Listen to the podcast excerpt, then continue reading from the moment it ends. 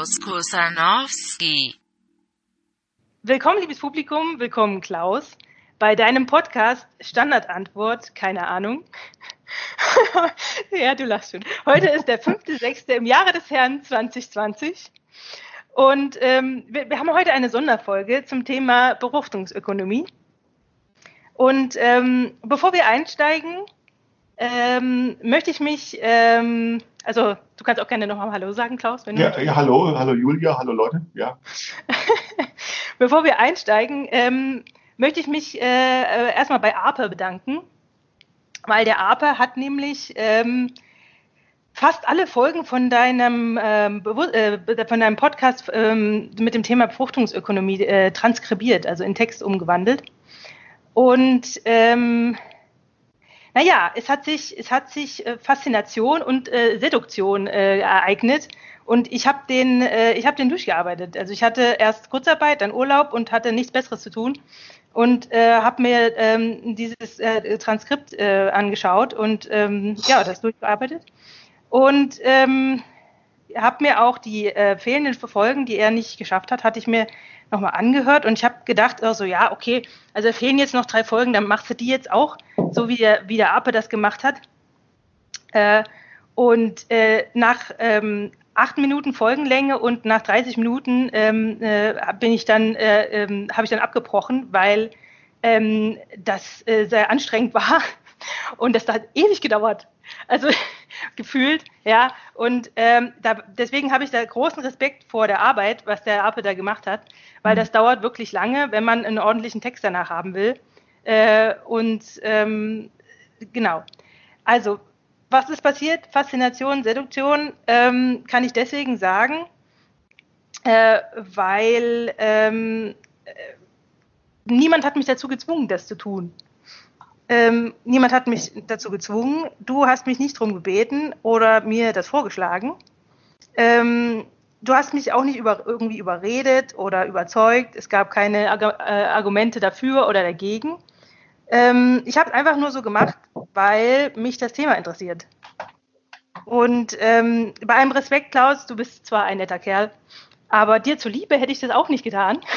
Ja, ja wäre ja auch ein Ding. Ja, ja genau, so, das wäre ja auch ein Ding, genau. Weil, warum? Naja, weil man sich dann fragen muss, ähm, äh, wozu denn und was habe ich dann davon?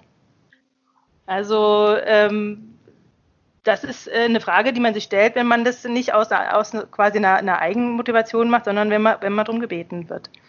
Und ähm, wir sind es aber nun gewohnt, ähm, auf, auf diese Weise äh, Fragen zu stellen, wenn wir es mit äh, institutionalisierter Gelehrsamkeit zu tun haben, also sprich Schule, Studium, Ausbildung, ähm, da lernen wir Sachen und setzen uns mit Themen auseinander, weil wir einen gewissen Zwang haben und einem gewissen Zwang stehen, wir einen, einen Zweck äh, verfolgen und ähm, so wie ich meine, äh, unter den Bedingungen der, der Persuasion stehen. Ähm, jetzt in meinem Fall konnte ich das re recht gut ähm, ähm, sehen, weil ich, ich weiß ja, was ich äh, erlebt habe und ich weiß ja, was ich getan habe.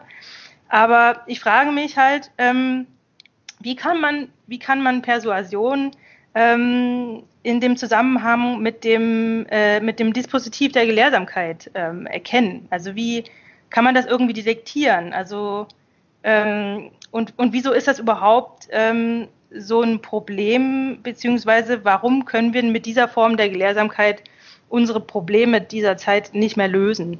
Das hatte ich mir so aufgeschrieben als Frage. Klaus.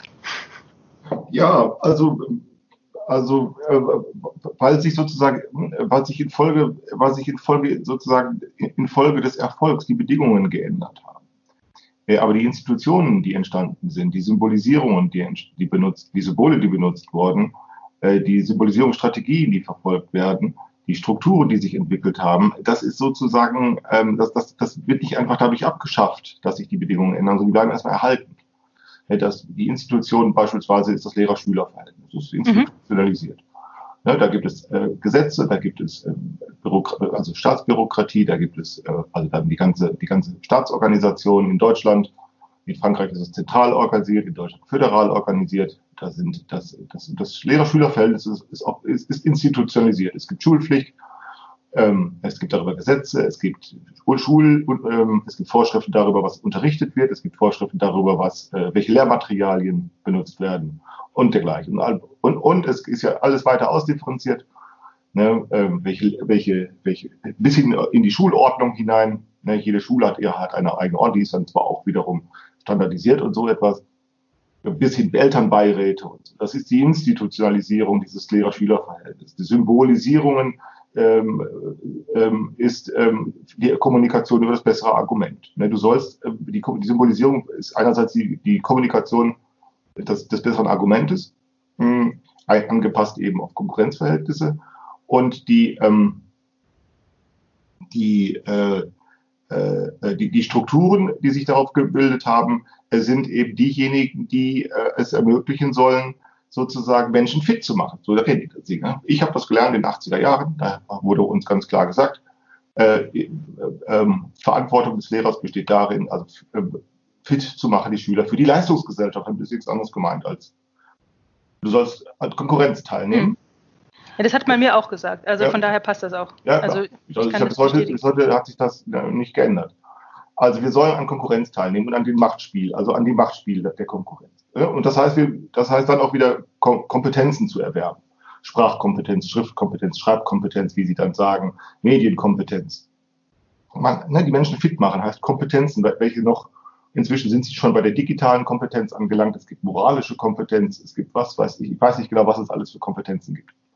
Ne? All das Mhm. wird dann hoch kontrolliert und es wird auch begründet.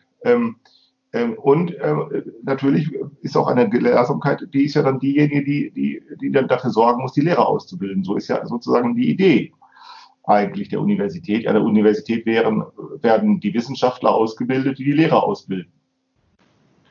Äh, ursprünglich war die Universität sozusagen eine, eine, eine, eine, sozusagen eine Ausbildungsanstalt, die Wissenschaftler ausgebildet hat.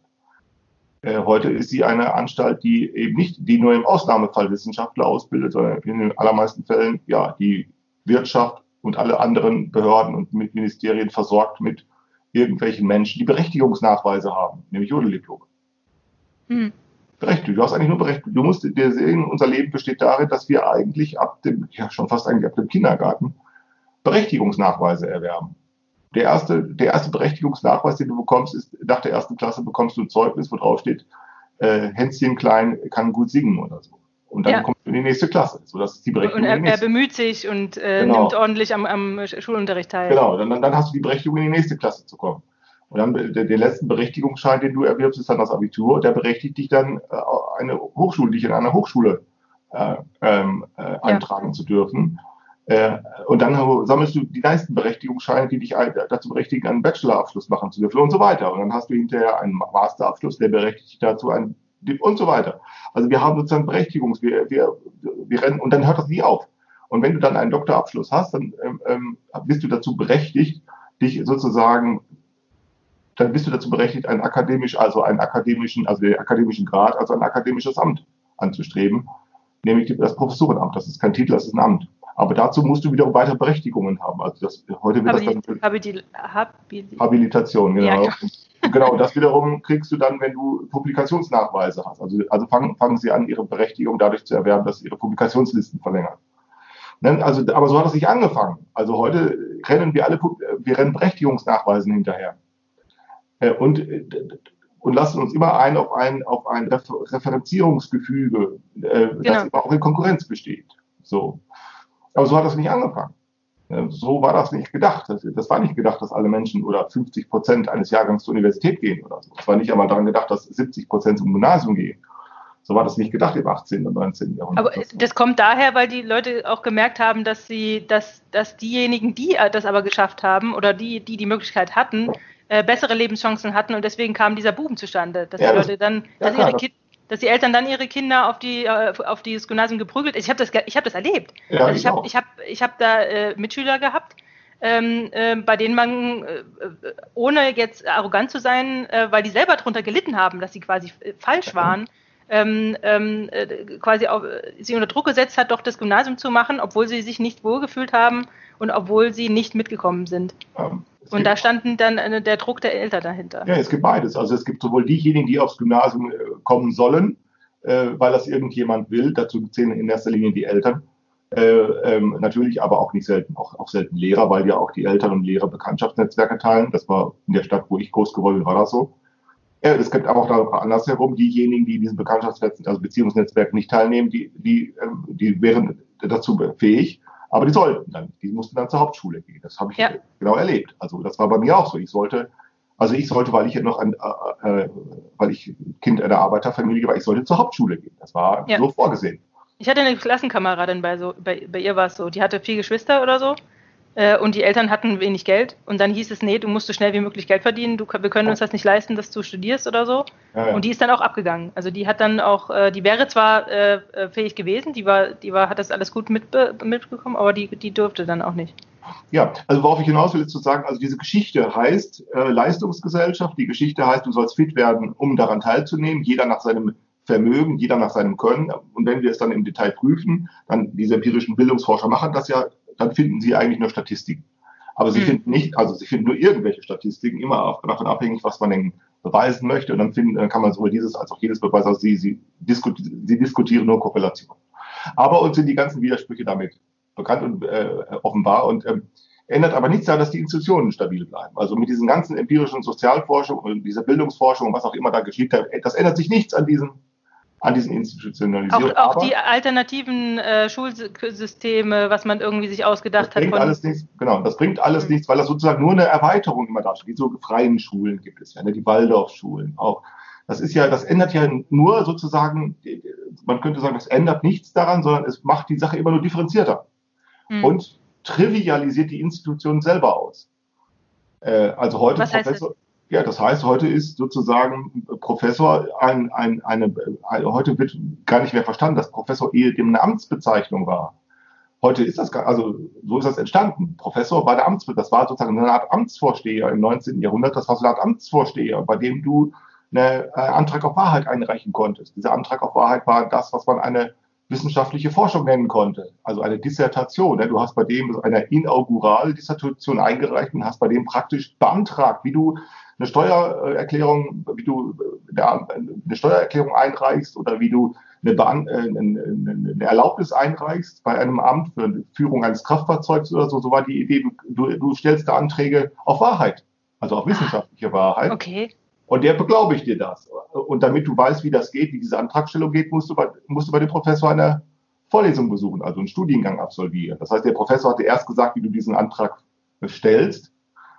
Und dann äh, hast du ihn gestellt und dann hat der Professor entschieden, ob er genehmigt wird oder nicht. Und es, und es war noch bis in die 50er Jahre, 60er Jahre hinein üblich, äh, also kam häufiger vor, äh, dass auch Professoren solche Anträge, also Dissertationen abgelehnt haben. Hm. Mit der Begründung ist unwissenschaftlich, mit der Begründung passt nicht ins Fach oder mit der Begründung ist nichts Neues oder irgend so etwas. Heute kommt das gar nicht mehr vor. Also, Nee, stimmt. nee, genau. Danach, seit den 60er Jahren dürfte es gar nicht mehr vorkommen, dass, weil auch, weil ja auch dann die Universität sich geändert hat. Äh, und diese Vorstellung, dass das so ein Amtsvorsteher ist, äh, ist aufge, ist, hat sich sozusagen dadurch, äh, ja, die hat sich verwässert dadurch, dass man sozusagen ähm, aus dieser, aus dieser Behörde sozusagen so eine Gruppenuniversität gemacht hat, wo sie dann Gremiensitzungen abhalten und so etwas. Ja, aber das war im 19. Jahrhundert. Die haben nicht miteinander geredet. Die haben da nicht Gruppensitzungen abgehalten und so, sondern da hat jeder sein Amt verwaltet. Ne, Jeder Professor. Und deshalb ist das so aus dem, aus dem, aus dem Bewusstsein verschwunden, dass ein Professor urspr- ursprünglich ein Amtsvorsteher war. Ähnlich wie so ein, ja, ein, ein Amtsvorsteher einer, äh, einer, einer, äh, na, Einwohnermeldeamt, Hm. Hm. Amtsvorsteher eines, eines Ja, okay. Kraftfahrzeugamtes oder so. Das heißt aber auch, ähm, ich meine, heute, also ich habe das aus, aus, meiner, aus meiner Geschichte erlebt. Ähm, also ich hatte noch, ich hatte zwei, ich habe äh, drei Professoren erlebt. Ähm, und äh, bei dem ersten war es so, der, da hatte ich noch so das Gefühl, ähm, der weiß noch, wovon er spricht. Also der hat, der hat quasi noch eine gewisse Kompetenz äh, fachlich ähm, in, in gewissen Dingen. Also der war analytisch, war der fit, also der, der konnte noch mit, äh, mit Gleichungen jonglieren. Ähm, ich habe aber auch andere kennengelernt, bei denen hatte ich das Gefühl, okay, also da ist es, ähm, da fehlt äh, äh, schlicht das, das, also das Experten-Know-how fehlt. Ja. Ja, also das, das, sind Verwalter von, ähm, von kleinen ähm, äh, Mini-Betrieben, äh, die im Prinzip Drittmittel einwerben, die sich auf irgendwelchen Konferenzen rumtreiben, die äh, Zeitungsinterviews geben, ähm, die große Gebäude bauen. Also Maschinenbau war das, hatte ja viel Geld, ja. Ähm, die, haben, die haben sich verewigt, indem sie irgendwelche Gebäude gebaut haben, wo dann ihr Name dran, dran stand. Aber wenn du die gefragt hast nach den Inhalten ihrer Vorlesung, dann haben sie immer auf ihre Mitarbeiter äh, verwiesen, weil die fitter waren als sie selber. Ja. So, das heißt, äh, da war, war auch nicht mehr viel mit, äh, äh mit, mit Beurteilung oder, äh, also da, die könnten gar nicht die, die Wahrheit, also sie, sie mussten es ja trotzdem, sie mussten die Prüfung ja trotzdem abnehmen und sie mussten auch die, mussten auch die Dissertationsverteidigung äh, ähm, äh, äh, absegnen und entsprechend die Dissertation, aber, also das, das schriftliche Dokument. Aber so richtig eine Ahnung davon ähm, ähm, hatten manche nicht. Also das, Bau, das Bau, ist heute nicht mehr notwendig, weil heute sozusagen genau das verloren gegangen ist. Heute ist der heute ist heute heißt die aus der, der Professor ist eigentlich nur ein Wort für Hochschullehrer. Mehr nicht. Du musst dir vorstellen, woran du diese, diese Trivialisierung sehen kannst. Die kannst du daran sehen, dass sozusagen die Professoren die, die Ansprüche immer weiter abgesenkt haben. Äh, äh, an den Universitäten konnte nicht jeder Vorlesungen halten. Das war hoch umkämpft, das war, das war hochempfindlich. Also, das, das, um Vorlesungen halten zu dürfen, musste man eine Erlaubnis bekommen, die weniger Legendi. Hm. Musste man, ne, so hieß das. Das war die Erlaubnis, also Vorlesungen halten zu. Und wenn man die nicht hatte, war das streng verboten. Und wenn man das dennoch sich getraut hatte, dann hat man aber echt Ärger gekriegt. Also das und heute, man nicht. Ja, und heute, heute sind sie froh, wenn sie sie nicht halten müssen, weil dann haben ja. sie es nämlich von Hacken. Ja. Ganz genau. Heute ist es so, und äh, genau, ganz genau. Ich habe das nämlich schon in den 90er Jahren erlebt, dass die Professoren beispielsweise genau, beispielsweise genau das nicht getan haben, wo, wo, was ehedem ihre vornehmste Aufgabe gewesen ist, beispielsweise die Einführungsvorlesung in das Fach. Mhm. Also weil ja genau da der Professor seine Autorität zeigt. Also hier sage ich dir jetzt, also hiermit führe ich dich ein, damit du die Anfangsgründe dafür in Erfahrung bringst, wie du später dann, wenn du, fährt, äh, wenn du eine Doktorarbeit schreiben willst, das, äh, die, den Antrag, also die Doktorarbeit schreiben sollst. Deshalb ist die vornehmste Aufgabe des Professors ehedem gewesen, in das Fach einzuführen. Äh, in den 90er Jahren haben die Professoren sich davor gedrückt. Äh, die haben dann, als ich dann fertig war mit dem Studium, war es gang und gäbe, dass die Einführungsseminare, Einführungsseminare dass das Studenten im höheren Semester gemacht haben, weil sie das einfach nicht mehr machen wollten, weil sie gesagt haben, es ist doch egal, was ich da erzähle, steht in Lehrbüchern alles geschrieben, ist es einfach voll egal. Sie hat keinen Bock Ja, genau, genau. Ja, sowas ähnliches habe ich auch erlebt. Also es, es hieß ja. zwar, äh, es hieß zwar so, so nach dem Motto, naja, eigentlich dürfen sie es nicht. Also die, sie dürfen offiziell, also ich weiß nicht, ob die, ob die TU Darmstadt da irgendwie spezielles Verbot äh, verhängt hat, das glaube ich ehrlich gesagt nicht, aber vielleicht steht es ja in irgendeinem hessischen Gesetz. Keine Ahnung, ich weiß es nicht. Auf jeden Fall ähm, äh, war das so, dass bei uns nur ausnahmsweise jemand anderes die Vorlesung vertreten durfte, aber komischerweise war dann diese Ausnahmsweise irgendwie so alle, alle, alle zwei Mal oder so. Und dann war ja. da halt, dann stand dann doch wieder irgendwie ja. in, ähm, äh, entweder ein akademischer Oberrat äh, da vorne, wenn es noch einen gab im ja. Institut, das wurde ja auch alles abgeschafft. Diese Oberräte, die wurden ja auch abgeschafft. Also die, die, die äh, führt man auch gar nicht mehr ein. Das sind jetzt die Postdocs, heißen ja, sie. Genau. Die sind billiger und sind nicht verbeamtet äh, und, und ja. sind nicht und haben keine und haben, und haben befristete Arbeitsverträge. Ja, das genau. kommt noch dazu. Aber ja. Äh, damit wollte ich nur andeuten, also wir haben sozusagen immer noch die Institutionen, aber die sind sozusagen unter andere Bedingungen geraten, nämlich darunter, dass wir sozusagen diese Autorität, die ehedem äh, der Professor hat nämlich, so wie ich das bezeichnen möchte, eben sozusagen das bürokratisierte Geniekonzept des 18. Jahrhunderts. Also dieses Geniekonzept ist in der bürgerlichen äh, Lebensmilieu ist das entstanden im 18. Jahrhundert äh, und wurde dann im Laufe der Industrialisierung wurde das bürokratisiert. Und damit war der Professor die Autorität. Ne? Und genauso, das war die Ordinarienuniversität, wie sie sich in Deutschland gezeigt hat. Die, ne? Das heißt, der Professor war derjenige, der alles gesagt hat. Der, alles, der hat bestimmt, wer eingestellt wird, der hat auch bestimmt, wer das Studium anfangen durfte und der hat auch bestimmt, wer das Studium beendet. Äh, und ohne den ging gar nichts. Das, das heißt, genau. Und, und, und das heißt, das, was, was davon übrig geblieben ist, ist eigentlich nur noch der Habitus und die Persuasion. Äh, ja, genau. So. Und was noch übrig geblieben ist, sind sozusagen die Konkurrenzspiele, die immer noch betrieben werden muss. Und jetzt geht es um, und es wird nicht mehr um Wahrheit konkurriert. Es wird auch nicht um Wissenschaftlichkeit konkurriert. Äh, äh, sondern es wird eigentlich nur noch darüber konkurriert, wie man sozusagen eine Position gewinnt und die dann aushält oder durchhält. Genau, massenmedial, wer nee, nee, wird, wer wird also, also, einerseits in der Universität natürlich erstmal, also ne, die Konkurrenzspiele, wer, wer kriegt die Stelle, wer kriegt die Fördermittel, ne, mhm, ne, wer genau. kriegt äh, so, aber, äh, äh, aber, aber nur darum geht's. Das sind die Spiele. Aber die Wahrheit, um die es da geht, das ist die Ansprüche daran sind äh, auch da nicht sehr hoch, wo ständig über Wahrheit geredet wird, also beispielsweise in der Philosophie. Aber war das, aber wie kam das, dass das damals Also du wirst aber schon sagen, dass das damals, äh, als es entstanden wurde, so war? Aber Also- sicher, aber natürlich, also das kannst du ja ganz deutlich sehen. Also gerade in der Biologie, in der, in der Biologie, in der Physik, in der, gerade in den Naturwissenschaften, die haben argumentiert. Vor allen Dingen, das hat angefangen im 17. Jahrhundert, hat sich dann, vor allem im 18. Jahrhundert. Da ging es um Wahrheitsprobleme und zwar deshalb, weil die Ausgangssituation eine ganz andere war. Sie haben sich angefangen mit Theolog, sie haben angefangen, theologische Fragen zu stellen. Ah, das kommt aus dieser aufklärerischen Geschichte. Ja, genau. Also es, es Ja, waren okay. theologische Fragen zu behandeln. Also nehmen wir das Beispiel äh, Otto von Guericke. Da ging es, der hat ja diese Experimente mit dem Vakuum gemacht. Mhm. Ne, die, die theologische Fragestellung war, das, das war eine uralte theologische Fragestellung, war, gibt es leere Räume? Mhm. Und die Theologen haben diese Fragen immer mit den Methoden der metaphysischen Spekulation behandelt, weil sie hatten sich immer die Schwierigkeit, Horror vacui hieß es, also die hatten die Schwierigkeit, sich vorzustellen, wie macht man denn, wie macht man denn sprachlich das Nichts erklärbar? Also nichts, also die Lehre, also das geht eigentlich gar nicht. Die, die konnten, die hatten mit den Mitteln der metaphysischen Spekulation, weil sie nur Sprache und Schrift benutzt haben, äh, konnten die ein Vakuum, sie konnten zwar darüber reden, ob es um etwas geben sollte oder nicht, aber sie konnten sich nicht vorstellen, wie Gott es denn hinkriegen konnte, leere Räume zu schaffen. Was hat Gott denn da getan? Oder wie hat das Mhm. nichts getan? Das konnten die sich irgendwie nicht erklären. Und dann änderte sich das um, weil diese äh, ganze Theologie sozusagen alle ihre Differenzen aus, ausgebreitet hatte im Laufe des 16., im Laufe des, also bis zum 15. Jahrhundert, hatte alle ihre Differenzen ausgebreitet. Sie Was heißt das? Was heißt das Differenzen Sie hatten sich ausgebreitet? nichts mehr zu sagen. Sie haben nur noch äh, sozusagen ein Derailing, wie ich das nennen würde, betrieben. sie, Ah, okay. haben, sie hatten sich nichts mehr zu sagen. Der Letzte, der es nochmal versucht hat, doch nochmal die theologische Spekulation anzuwerfen, das war dieser Luther. Noch einmal anwerfen mit riesen viel Aufwand, äh, aber eigentlich hatten sie sich schon längst nichts mehr zu sagen. Okay. Und in genau diese, diese Lücke, diese, dieses, diese trivial gewordene Gelehrsamkeit, da sind nun auf einmal andere Gelehrte hereingekommen, äh, wie dieser Galilei, wie dieser äh, Otto von Guericke, wie dieser Robert Hooke, wie dieser William, von, William Harvey. Und war das, waren das dann im Wesentlichen Philosophen? Also waren das ja, dann nee, das waren eben, das waren eben Gelehrte, die jetzt gesagt haben, wir können mal versuchen mit dem, mit den Mitteln der Mechanik. Also ich Ah, spreche, okay. wie man mechanische Apparate baut, solche Fragen zu, zu Mhm. stellen und zu beantworten. Und jetzt die Frage, gibt es leere Räume? Und dann ist dieser Otto von Guericke, hat zwei Halbkugeln genommen, hat Ja, genau, das das, ich. das hat dann die Luft rausgepumpt, hat sie dann und hat versucht, sie mit zwei Pferden, hat da Pferde vorgespannt und hat dann Ja. die Wörter auseinanderreißen und ging nicht. So, dann hat er behauptet, jetzt sage ich die Wahrheit, wenn ich sage, da ist nichts drin. Hm. Und das war obszön. Also weil sie sagten, ja, wie, was, ja, ja, ja, ja, ja, ja, wie, ja, wie jetzt so. Und jetzt hat, weil die haben ein anderes Spiel angefangen. Dasselbe galt ja mit dem Dampfdruck. Da war ja auch so, Demis Papin hier in Marburg. Ja, der hat angefangen mit Dampfdruck zu experimentieren schon im 17. Jahrhundert. So, die haben nur gesagt, äh, also äh, was, was, äh, also dass der, dass man Dampf, also nicht, nach wie sagt man Dampf nicht zusammendrücken kann.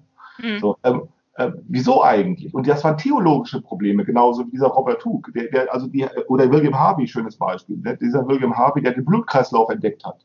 Hm. Äh, äh, Das war ein traditionelles Problem. Die Frage ist also, also was macht, was passiert eigentlich im Körper? Und die Antwort lautete, die Standardantwort, also aus dem Mittelalter, aus dem, aus der, aus der, aus der Antike war die Vorstellung, dass der, dass das Herz sozusagen, also wie war es nochmal? Die Idee war, glaube ich, wie war es nochmal? Ich glaube, es war so,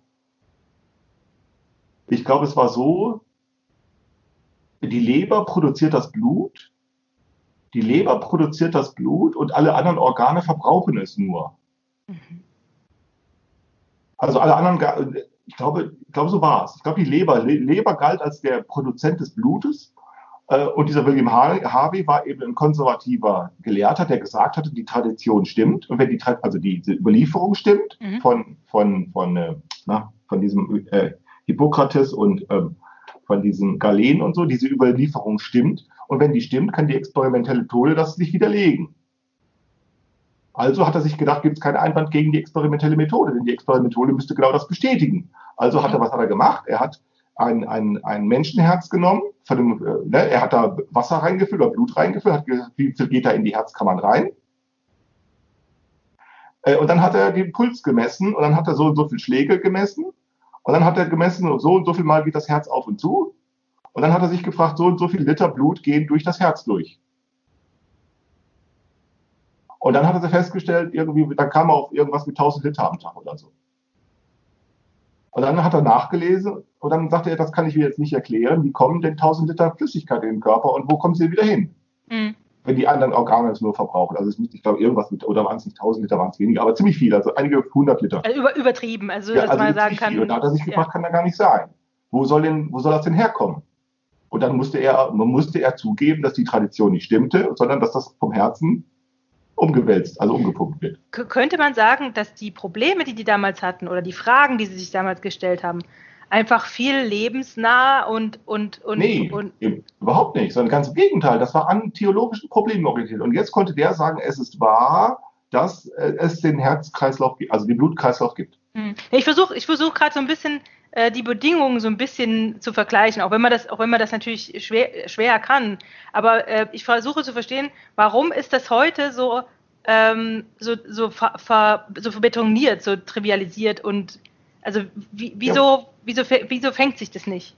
Ja, weil das eben unter andere Bedingungen gekommen ist. Also dieses, dieses, also, also man muss sich das voll, genauso wie der Galilei, der hat gesagt, es ist wahr, dass die Erde sich um die äh, Sonne dreht. Das ist wahr. Und diese mhm. Behauptung, mhm. das war keine Kleinigkeit. Ja, das war ja. umso brisanter, als dass er natürlich wusste, er wusste, und er hat das ja auch ausgeschrieben und ausgesprochen, dass er das erstmal nicht beweisen kann. Aber er sagte, das muss beweisbar gemacht werden. Dazu braucht man Forschung. So, und dieses, äh, dieser Satz, es ist wahr das. Und dieses Spiel hat sich sozusagen um Technik gekümmert, hauptsächlich mhm. im ersten Schritt. Äh, Technik, äh, zuerst Mechanik, dann Optik. So ist ja sozusagen auch die Physik. Ne? So sind ja die Schritte. Zuerst die Mechanik, dann die Optik und später die Elektrik. Und dann hat dieses Spiel mit Mechanik und mit Optik, also mit dem Instrument oder mit dem Messgerät, das hat sozusagen neue Voraussetzungen geschaffen in der Wissenschaft. Mhm, dass ja, also genau. jetzt nicht mehr sozusagen die theologische Frage wichtig war, sondern die Probleme, die sich genau aus diesen experimental, experimentellen Spielereien ergeben haben, die wurden jetzt wichtig, weil man jetzt auf einmal gesehen hat, ähm, damit kann man Patente machen, kann man ja dann auch. Ja, das kann man ja. Genau, also wir haben uns ja damals auch äh, in der Fluidsystemtechnik, wir haben uns natürlich auch mit Strömungen beschäftigt, die vornehmlich, also unsere Versuchsobjekte waren vornehmlich die Produkte, mit denen wir, also irgendwie Turbinen, Ventilatoren, Pumpen, äh, das waren ja quasi schon Gegenstände, äh, äh, also das waren ja im Prinzip, also wenn man sich überlegt, der hat ja damals für dieses Halbkugelinstrument hat er ja einen Kompressor gebaut. Also der hat ja die Luft genau. da rausgepumpt irgendwie. Genau. Und wir haben ja dann quasi die Geräte untersucht, mit der er, mit der Hilfe der er ja diese Untersuchung gemacht hat. Also wir sind quasi den nächsten Schritt gegangen und, und haben quasi als, als Untersuchungsgegenstand wieder die Geräte, mit denen wir früher die Versuche gemacht haben, genau. oder, und die dann auch zu anderen Zwecken eingesetzt ganz wurden. Ganz genau, ganz genau, ganz genau. Richtig. Und daran kannst du sehen, dass sozusagen diese, diese Gelehrsamkeit hat, hat sozusagen spätestens ab dem 19. Jahrhundert, spätestens ab dem 19. Jahrhundert in Frankreich, habe ich gelesen, äh, äh, schon, konnte, schon, konnte es schon im 18. Jahrhundert gelingen, aber, also, aber allerspätestens im 19. Jahrhundert hat sie sozusagen diese Tradition endgültig abgeworfen. Also die Abwerfung geschah schon im 18. Jahrhundert, also zu sagen, wir brauchen uns mit theologischen Problemfassungen, wir müssen uns sozusagen die, die Probleme der Theologen nicht mehr gefallen lassen. Mhm. Okay, das heißt, wenn wir heute äh, auf die Suche nach Wahrheit gehen, in Anführungszeichen, ja, also nicht die Wahrheit, aber Spiel. genau, also dann, dann äh, und wir tun es im, im Rahmen der äh, institutionalisierten Gelehrsamkeit, ähm, dann äh, äh, dreht sich dieses Spiel immer im Kreis, weil es eben darum nicht mehr geht, sondern eben um die äh, ähm, äh, über, um die Sachen, die wir vor, eben besprochen haben mit, ähm, mit der ähm, ähm, ja, mit der Position im sozialen Feld. Also die den, den habt, also es gibt nur noch die, genau, die Position, genau. Ähm, Genau. So, und jetzt ist ja die Idee, okay, wie kann man, wie kann man jetzt sich quasi wieder, wieder auf die Suche begeben? Also wie, wie kann man außerhalb, weil innerhalb dieser Institution ist es nicht mehr möglich. Was wir mitkriegen über Massenmedien ist ja jetzt, äh, wie sie versuchen, ähm, äh, natürlich immer noch ihre Position zu vertreten, zu sagen, jawohl, wir sind immer noch die Institution, die für, zuständig ist für Wahrheit und wir können immer noch euch sagen, wie wir in Zukunft mit äh, Problemen äh, umgehen können. Aber es wird halt immer weniger glaubwürdig, zumindest für mich weil eben nichts immer übrig bleibt, außer der Appell, irgendwas zu tun. Also, also es werden ja keine, es werden ja keine Lösungen präsentiert, sondern es, es, es wird immer ein Aber.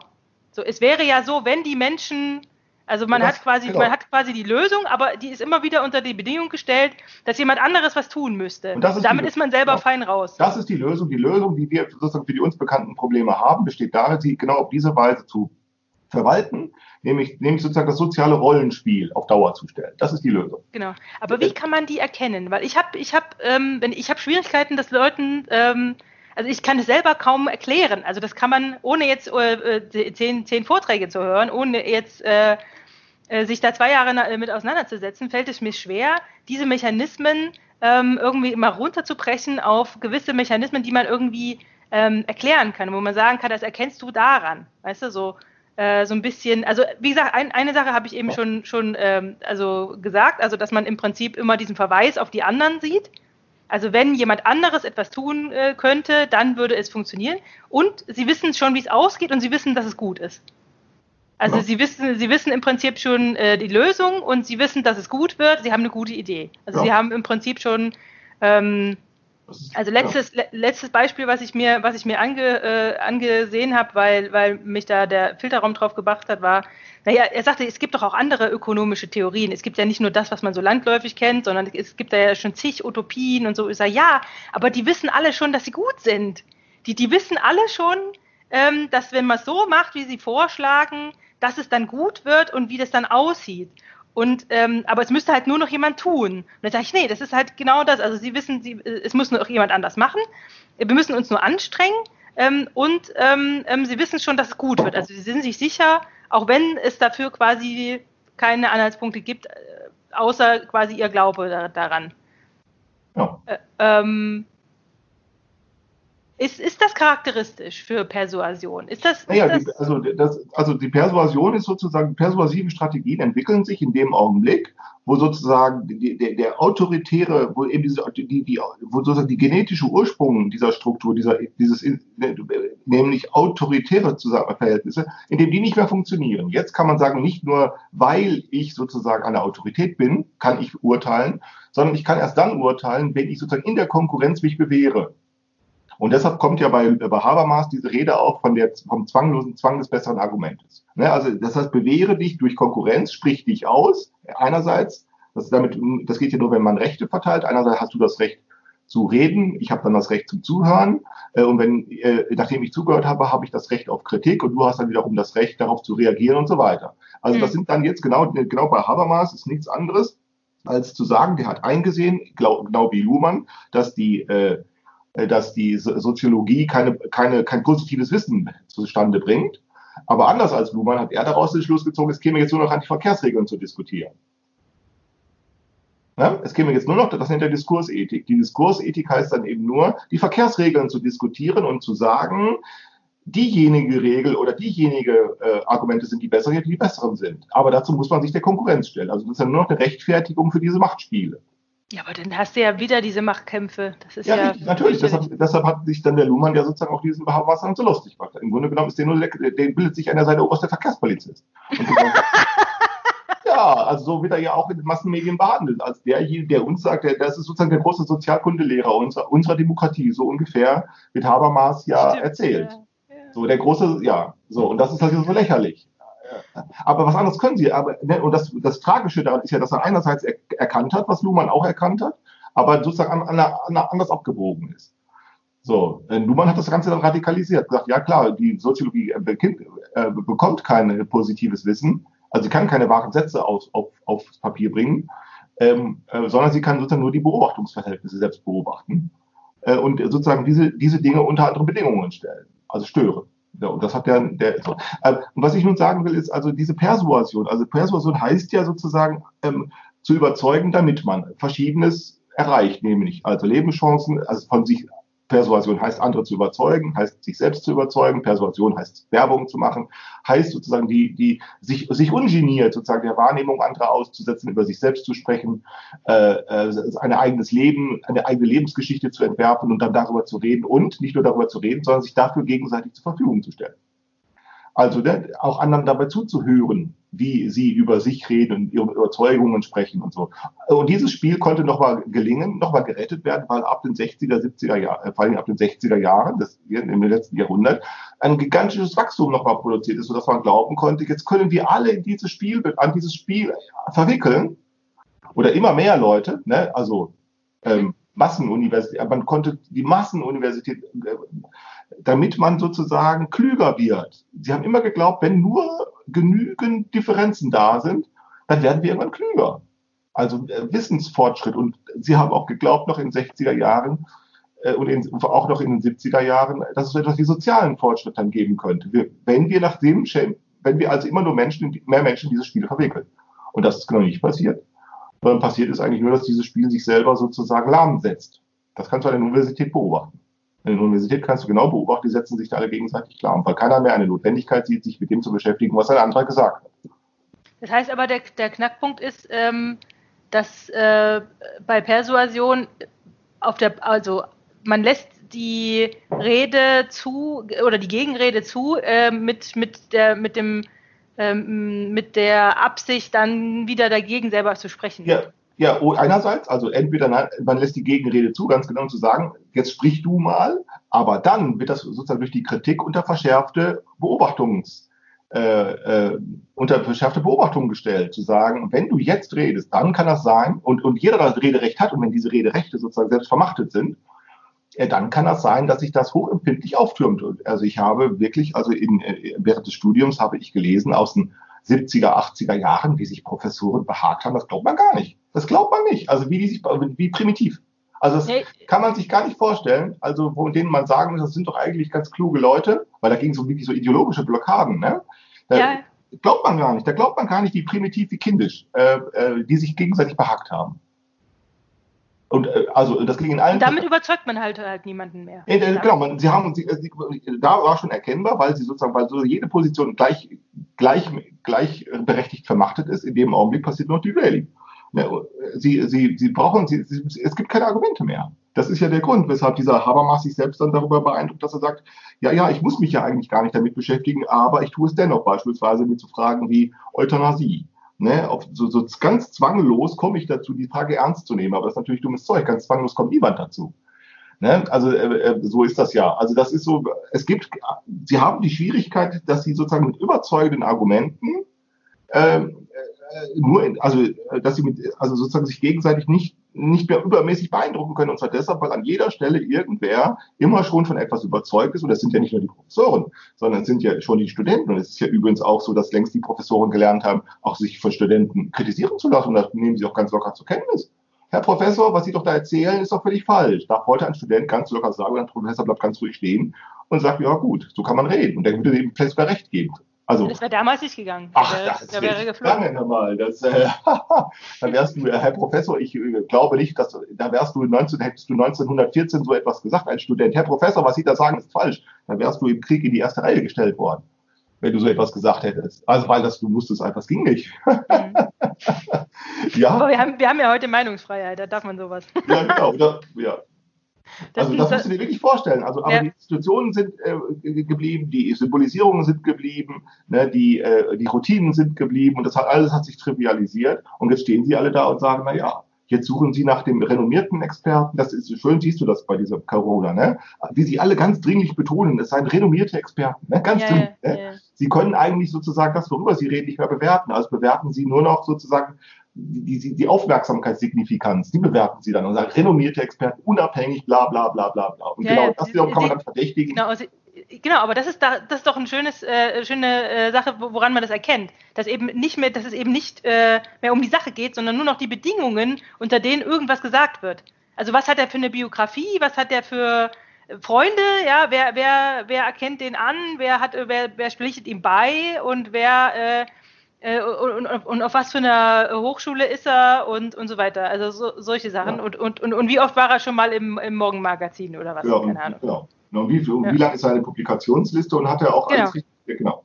Also, also deshalb ist das so. Das ist, aber die, man muss eben auch immer sozusagen äh, die andere Seite sehen was wollen Sie denn auch sonst tun? Das ja, ja, sicher. Was wollen Sie denn auch sonst tun? Ich habe das ja, ich, ich habe das ja genau. gemerkt. Ich habe dir die Geschichte schon mal erzählt, aber ich finde die, ich finde die so, so bezeichnend. Also ich, als ich damals wissenschaftliche Mitarbeiterin war und festgestellt habe, dass mehr Publikationen veröffentlicht wurden in einem Monat über mein Themengebiet, als ich, als ich lesen konnte, äh, und ich das dann meinem Professor gesagt habe, so nach dem Motto, ich komme nicht hinterher. Also ich müsste, ich müsste wirklich äh, äh, wöchentlich müsste ich mir Sachen äh, reinfahren, aber dann, dann äh, komme ich selber nicht mehr zum Arbeiten. Sagt er, naja, lassen Sie die Chinesen weg. ja. ja? Äh, dann lassen, lassen Sie einfach die Chinesen weg. Äh, äh, die haben eh ihre eigenen Journals ähm, ähm, und publizieren in, in ihren eigenen Journals. Wir haben unsere Äh, und und ähm, da sagt er so, also so einen richtigen Grund dafür hat er auch nicht gehabt. Er hat natürlich dann irgendwas Ja. Fadenscheiniges an, angebracht, von wegen, ja, die, die machen keine richtigen Experimente, die machen nur Numerik oder so, aber im Grunde war das auch Käse. Also, da, Ja, ich- ja, also nicht überzeugend, genau. Es war nicht überzeugend. Es war Ja. einfach nur, es war natürlich eine Lösung in dem Moment, Mhm. aber so wirklich überzeugend war das nicht. nee, genau. Ja. Klaus, wir sind schon, wir sind schon Ja. wieder rum. Ja, gut. Es ging schnell vorbei. Aber ich, ich glaube, da machen wir noch mal eine Folge, gell?